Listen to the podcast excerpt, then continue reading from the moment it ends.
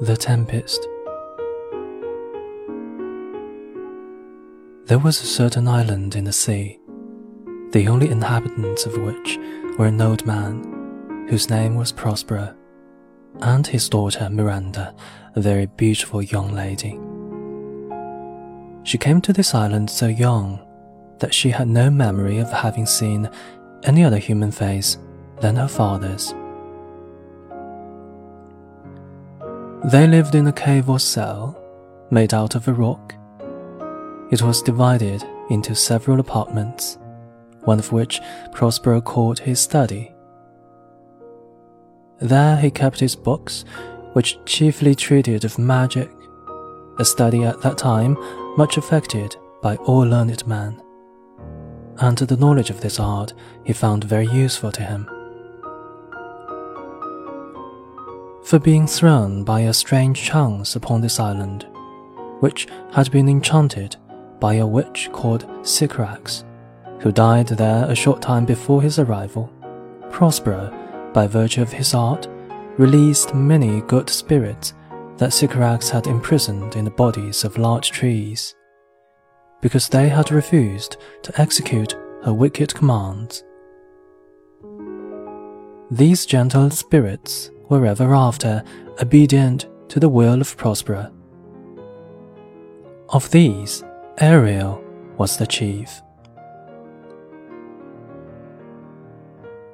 The lively little sprite Ariel had nothing mischievous in his nature, except that he took rather too much pleasure in tormenting an ugly monster called Caliban, for he owed him a grudge because he was the son of his old enemy Sycorax. This Caliban, Prospero found in the woods, a strange misshapen thing, far less human in form than an ape. He took him home to his cell and taught him to speak.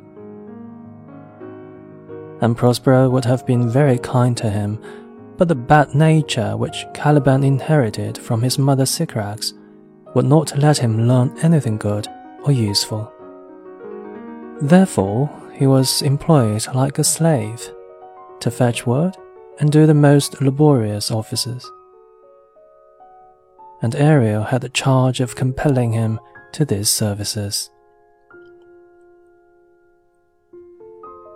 When Caliban was lazy and neglected his work, Ariel who was invisible to all eyes but Prospero's, would come slyly and pinch him, and sometimes tumble him down in the mire. And then Ariel, in the likeness of an ape, would make mouths at him.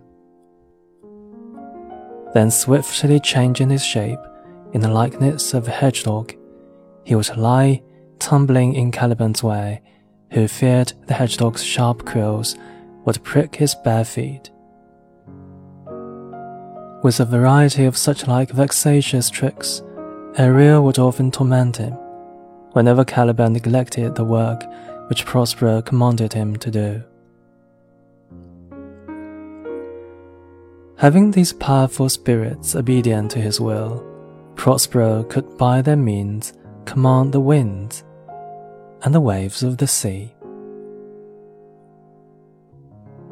By his orders, they raised a violent storm in the midst of which, and struggling with the wild sea waves that every moment threatened to swallow it up, he showed his daughter a fine large ship, which he told her was full of living beings like themselves.